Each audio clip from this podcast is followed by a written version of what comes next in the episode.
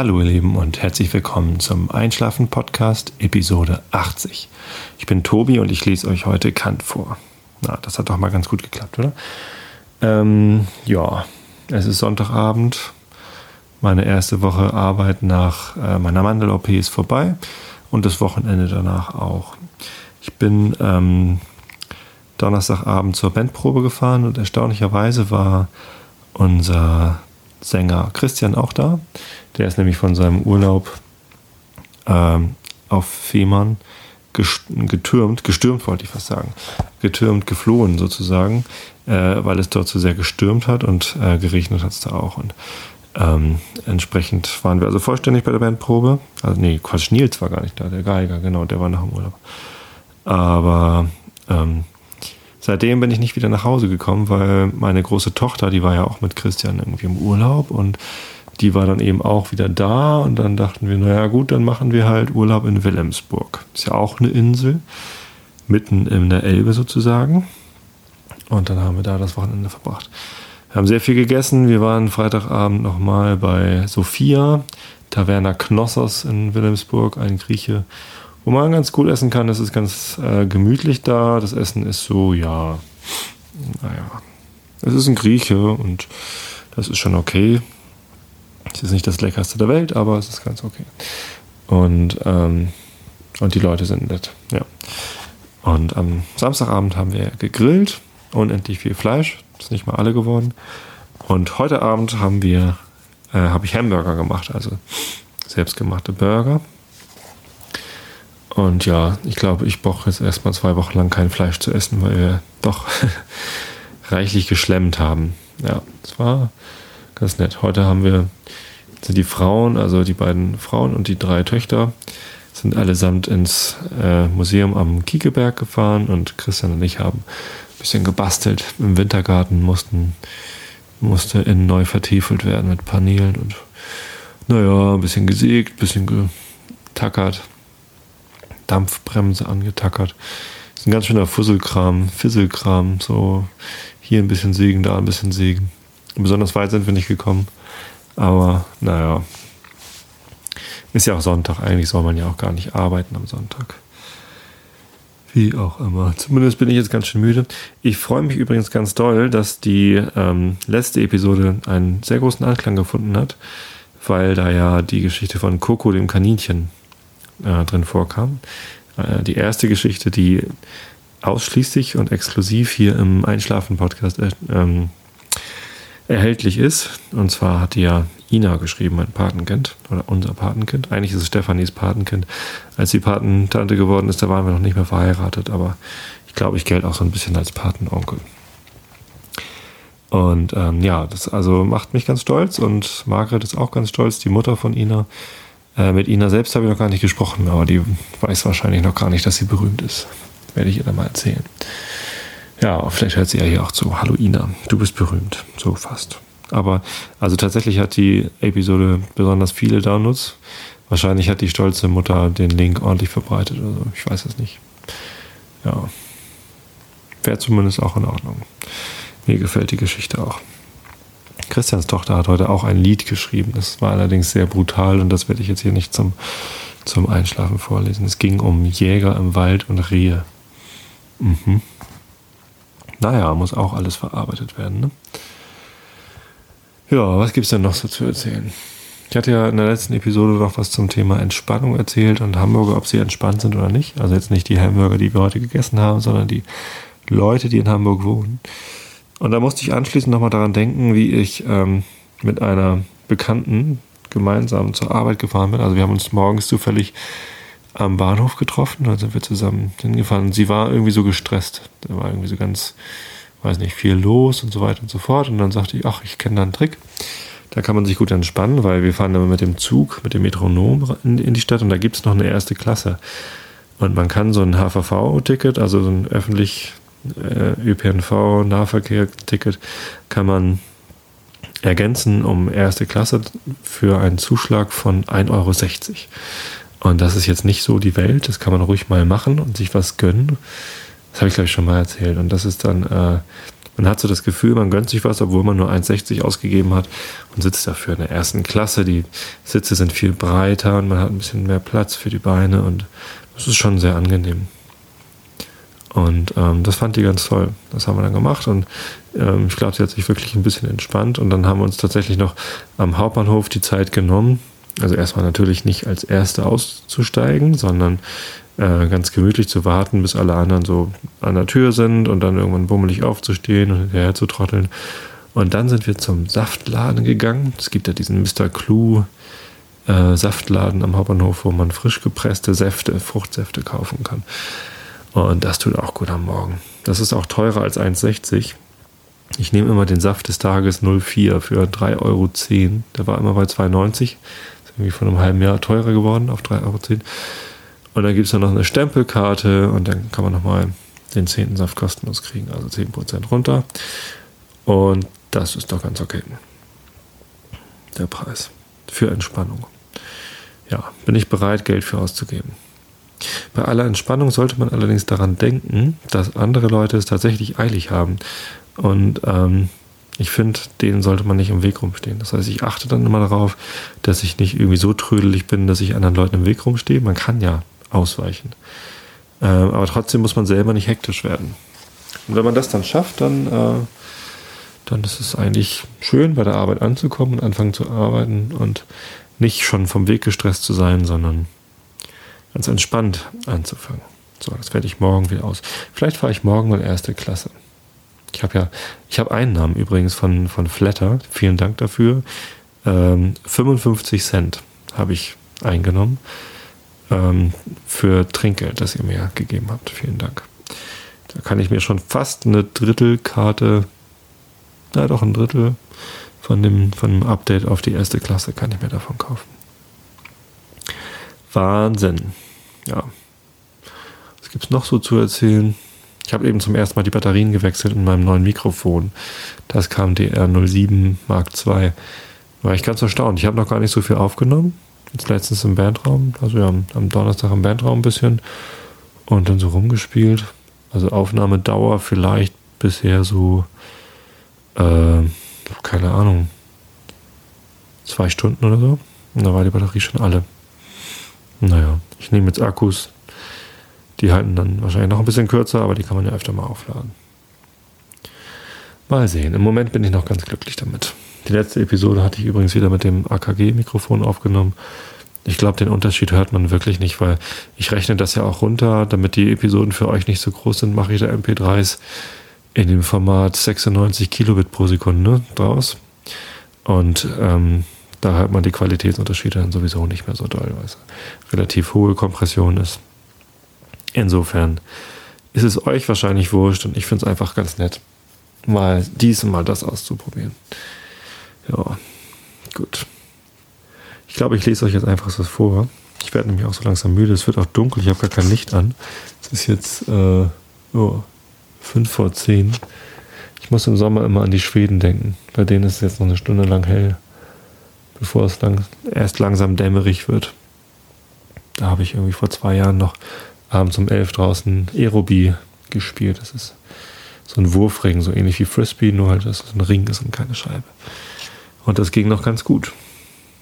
Ich glaube, da geht dann immer erst. Also das ist so ungefähr auf der Höhe von Stockholm. Ich weiß gar nicht, dann die Sonne geht so, weiß nicht, Viertel vor elf unter. Keine Ahnung.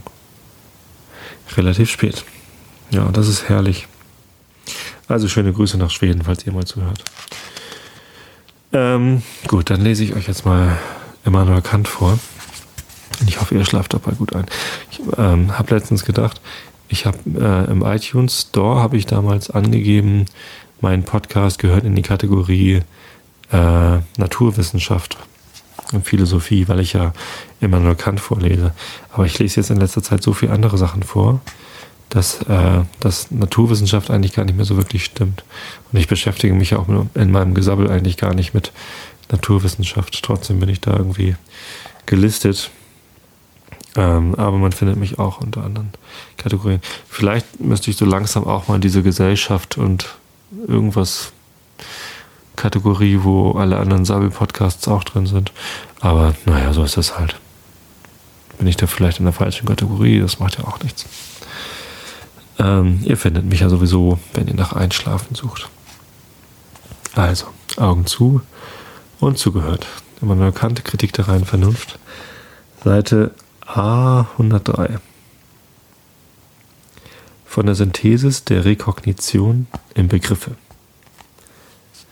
Ohne Bewusstsein, dass das, was wir denken, eben dasselbe sei, was wir einen Augenblick zuvor dachten, würde alle Reproduktion in der Reihe der Vorstellungen vergeblich sein. Denn es wäre eine neue Vorstellung im jetzigen Zustande, die zu dem Aktus, wodurch sie nach und nach hat erzeugt werden sollen, gar nicht gehörte. Denn es wäre eine neue Vorstellung im jetzigen Zustande, die zu dem Aktus, wodurch sie nach und nach hat erzeugt werden sollen, gar nicht gehörte, und das Mannigfaltige derselben würde immer kein Ganzes ausmachen, weil es der Einheit ermangelte, die ihm nur das Bewusstsein verschaffen kann. Vergesse ich im Zählen, dass die Einheiten, die mir jetzt vor Sinnen schweben, nach und nach zueinander von mir hinzugetan worden sind, so würde ich die Erzeugung der Menge durch diese sukzessive, sukzessive Hinzutuung von einem zum einem mithin auch nicht die Zahl erkennen, denn dieser Begriff besteht lediglich in dem Bewusstsein dieser Einheit der Synthesis. Das Wort Begriff könnte uns schon von selbst zu dieser Bemerkung Anleitung geben, denn dieses eine Bewusstsein ist es, was das mannigfaltige, nach und nach angeschaute und denn auch reproduzierte in eine Vorstellung vereinigt. Dieses Bewusstsein kann oft nur schwach sein, so dass wir es nur in der Wirkung, nicht aber in dem Aktus selbst, das heißt unmittelbar mit der Erzeugung der Vorstellung verknüpfen. Aber unerachtet dieser Unterschiede muss doch immer ein Bewusstsein angetroffen werden, wenn ihm gleich die hervorstechende Klarheit mangelt, und ohne dasselbe sind Begriffe und mit ihnen Erkenntnis von Gegenständen ganz unmöglich. Und hier ist es sehr notwendig, sich darüber verständlich zu machen, was man denn unter dem Ausdruck eines Gegenstandes der Vorstellung meine.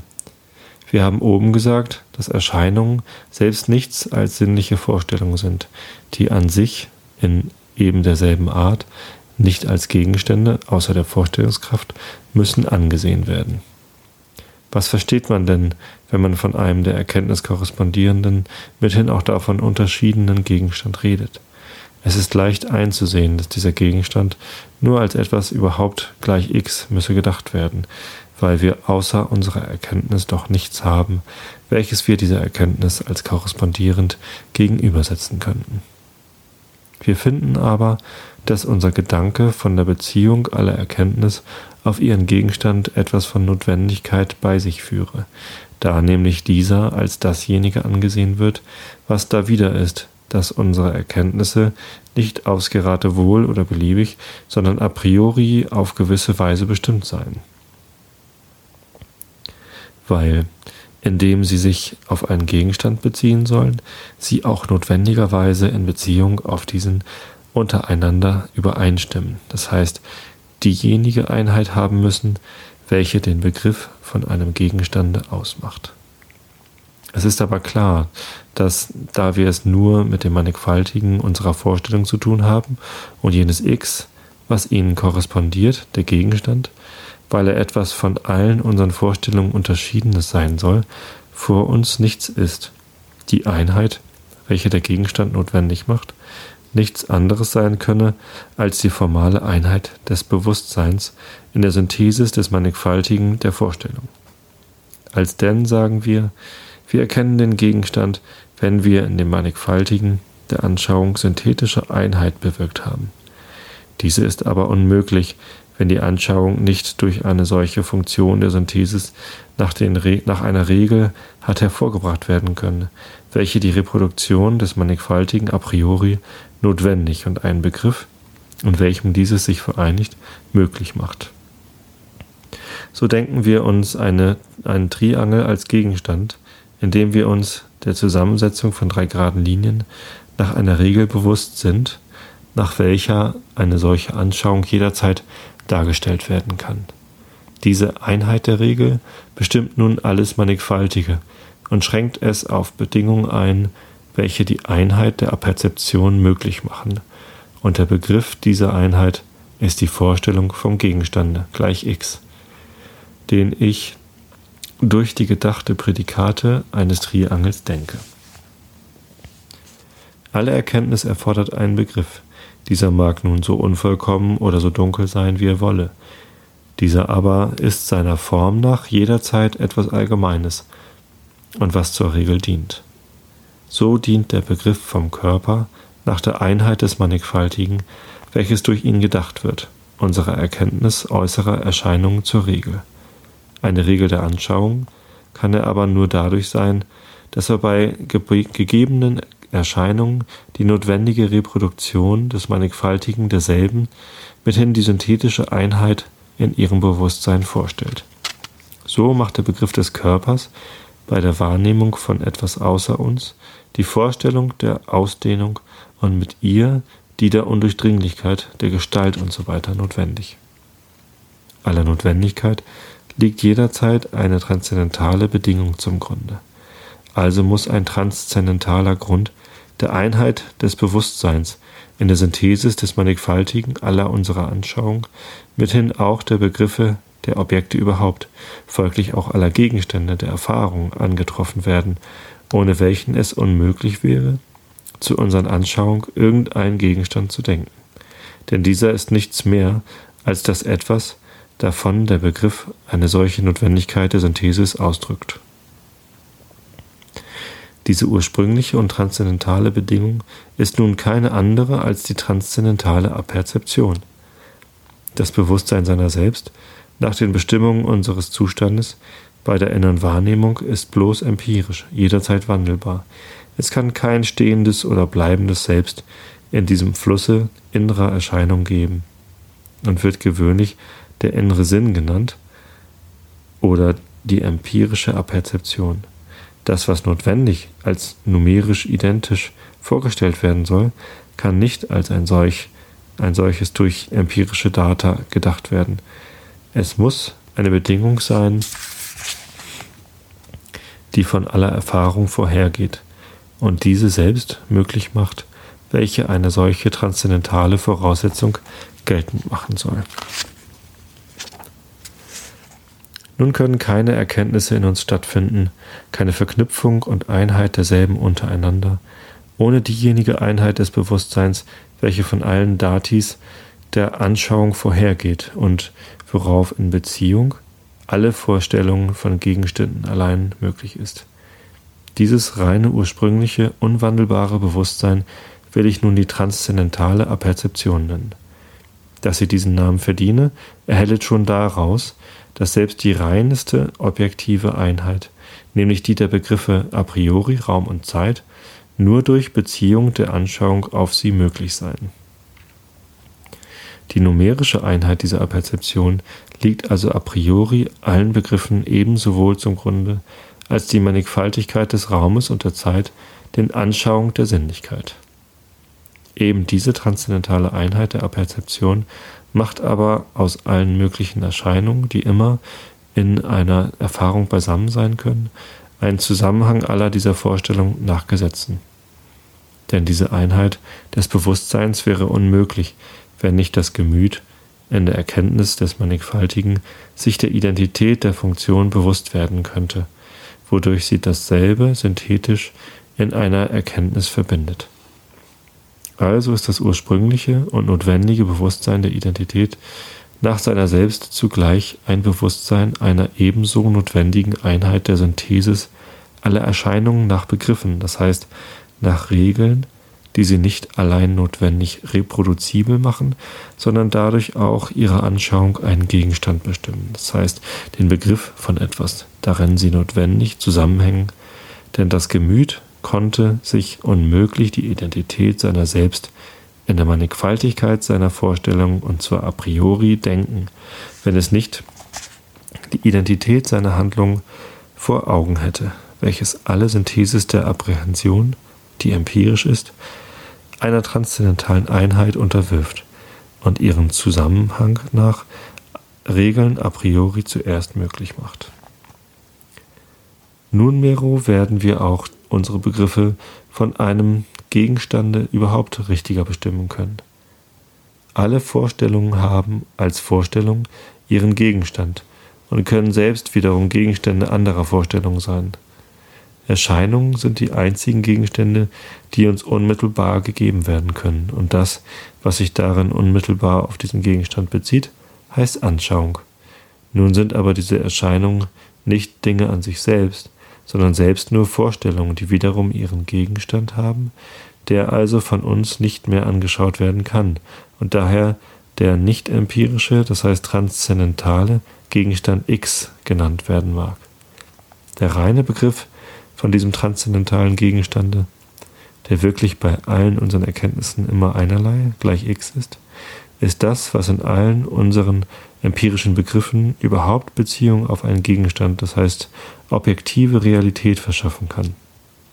Dieser Begriff kann nun gar keine bestimmte Anschauung enthalten und wird also nichts anderes als die, diejenige Einheit betreffen, die in einem mannigfaltigen der Erkenntnis angetroffen werden muss, sofern es in Beziehung auf einen Gegenstand steht. Diese Beziehung ist aber nichts anderes als die notwendige Einheit des Bewusstseins mithin auch der Synthesis des Mannigfaltigen durch gemeinschaftliche Funktion des Gemüts es in einer Vorstellung zu verbinden. Da nun diese Einheit als a priori notwendig angesehen werden muss, wird die Beziehung auf einen transzendentalen Gegenstand, das heißt die objektive Realität unserer empirischen Erkenntnis, auf dem transzendentalen Gesetze beruhen, dass alle Erscheinungen, sofern uns dadurch Gegenstände gegeben werden sollen, unter Regeln a priori der synthetischen Einheit derselben stehen müssen, nach welchen ihr Verhältnis in der empirischen Anschauung allein möglich ist. Das heißt, dass sie eben sowohl in der Erfahrung unter Bedingungen der notwendigen Einheit der Perzeption als in der bloßen Anschauung unter den formalen Bedingungen des Raumes und der Zeit stehen müssen, ja, dass durch jene jede Erkenntnis allererst möglich werde. Puh, das war ein langes Kapitel. Ich bin jetzt müde genug und werde jetzt ins Bett gehen. Ja, vielleicht gucke ich mir noch ein bisschen von dem Endspiel der Weltmeisterschaft an, aber ja, eine Deutsche ist ja beteiligt, die Schiedsrichterin aus Ostdeutschland. Aber naja, so richtig spannend finde ich es jetzt nicht mehr und ich gehöre jetzt einfach nur noch ins Bett. Ich hoffe, ihr schlaft alle recht schön und wir hören uns dann beim nächsten Mal wieder. Gute Nacht.